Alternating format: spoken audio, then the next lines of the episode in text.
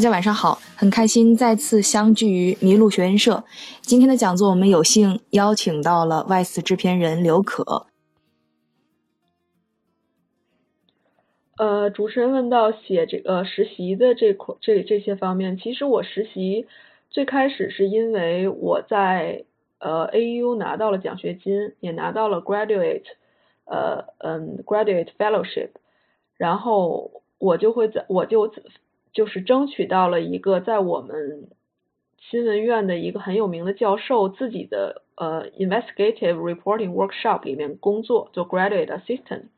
这个教授之所以有名，他是他他曾经是 CNN 六十分钟的制片，在九九几年的时候，所以那是在 CNN 那个六十分钟最鼎盛的时期。后来他不做了之后，又自己独立创建了 ICIJ。ICIJ 对于嗯学新闻或者是这个行业的人应该是都知道的，它是一个非常有名气的国际性的调查性新闻组织。ICIJ 在呃一六一七年非常有名，是因为它揭露了呃一个有名的 case，就是巴拿马文件，所以它在整个媒体圈非常的轰动。嗯，然后我们这个教授他又创办了就是 investigative reporting workshop。这个 workshop 是，嗯，相当于总部是在我们学校的，所以我通过在他那儿的实习，获得了华盛顿邮报的实习，也是我下一个实习，参加了一个长篇报道的调研和报道，然后当时是跟着我们一个非常非常有名的教授，同时也是好像是一五年的普利策奖。在之后，我是这个实习，华盛顿邮报的实习结束之后，呃，也拿后来又通过就是自己的各个方面的申请，我申请过很多家媒体，包括就是你能想到的美国的有名的媒体，只要有机会，他有放出简历在 LinkedIn 上，我都有投过。呃，最后是在好像是一个一个学期之前，Fall Semester 之前拿到了 USA Today。一个栏目的实习，它偏向于新媒体，但并不是 USA Today 的新媒体呃 team，而是一个叫 Nation Now 的一个栏目里面去做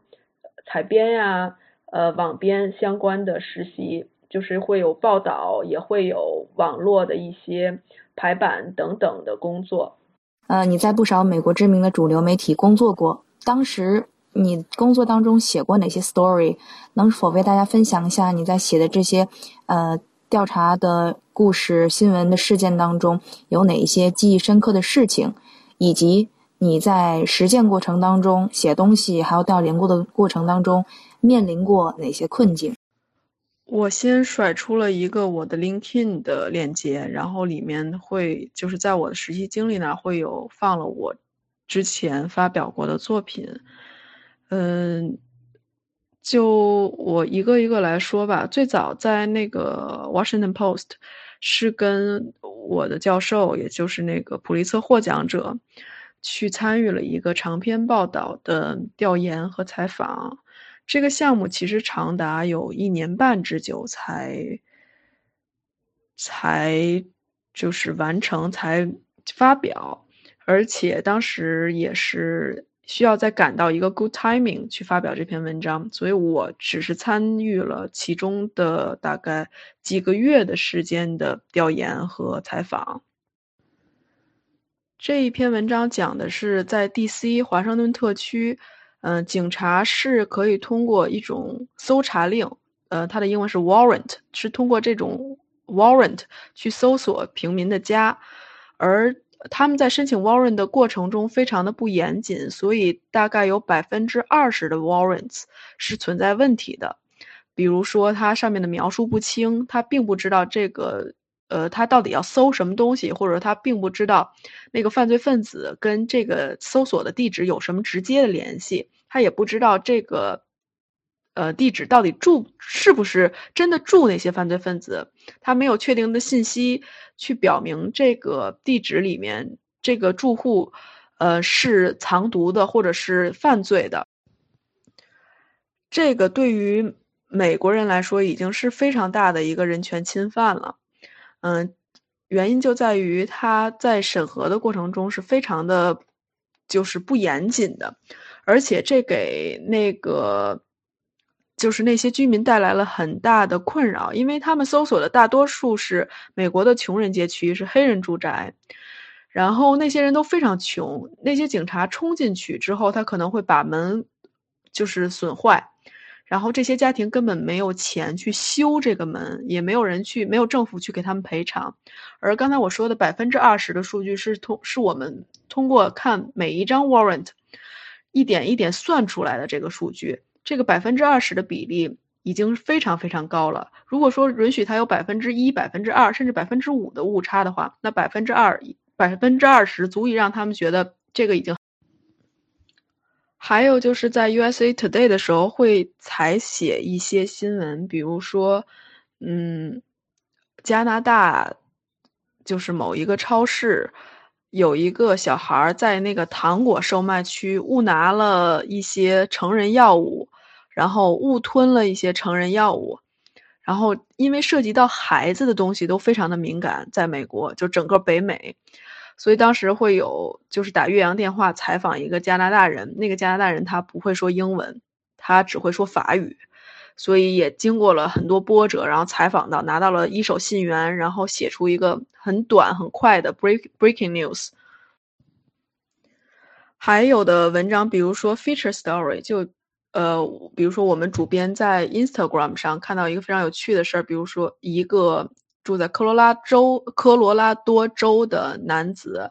他有一只嗯哈士奇，然后他对他特别好，他去哪儿都会带着他去爬山啊，去户外，只要他出行去上班都会带着他。然后这只狗他就把这些照片发出来，然后在互联网上引起了一片轰动，觉得这个狗的生活要比人过得都好，就类似于这样的一个故事。我们主编觉得嗯很有意思，或者说它可以带来流量，所以让我去采访这个人。呃，去讲讲他是怎么想的，为什以及就是讲整整个一个故事，为什么要带他自己的狗去，呃，去这么多地方，然后他有没有什么顾虑等等。我最幸运的一点在 USA Today 是作为一个国际生，作为一个外国人，能，呃，能发表一篇自己的专栏，这个是基本上没有潜力的，就是没有一个实习生是有这样的潜力的。因为当时我正好赶上在 US Today 实习那一天，中国这边是开放二孩的政策，这个新闻在全世界都是很大的一个新闻，相当于当天的 breaking news。嗯，对于西方国家来说，是一个他们会觉得这是一个人权史上的里程碑，或者是。就等等这个意思，所以当时我的主编就会说：“你有没有相关的经历，或者是说你的故事，你把它写下来，让我们看看能能不能发一个很短的东西。”但是我就恰好有一个自己很很个人的，就是故事，当做 feature story 写下来了。那个故事对于美国人来说是跟堕胎相关的，然后嗯，对于美国人来说是非常非常的 interesting。因为它涉及了堕堕胎这个非常敏感的问题，也涉及了中国的这个二孩的政策，所以嗯，就是很破天荒的让我在网站上发表了一个自己的专栏。为了就是向受众表达这个专栏的真实性，不是说是一个美国人捏造的，我还为这个专栏就是配了音，录了一个 podcast，录了一个播客，呃，就是也发表在这个 US USA Today 的网站上。当时是只有是大概中午开始去做这件事儿的，嗯嗯，大概做了两三四五个小时吧，呃，才全部搞定，就是非常非常的幸运，正好赶到了那么一个很好的时机去发表这篇文章。呃，具体的 USA Today 相关的链接，大家如果有兴趣的话，可以从那个我刚才发的 LinkedIn 的链接里点进去看。嗯，因为这上比较多，我就不一一的发链接了。嗯，大概就是这样子，还有一些很小、很细碎的文章。嗯，就类似于我刚才举的那几个例子。谢谢刘可的分享，感谢大家的聆听。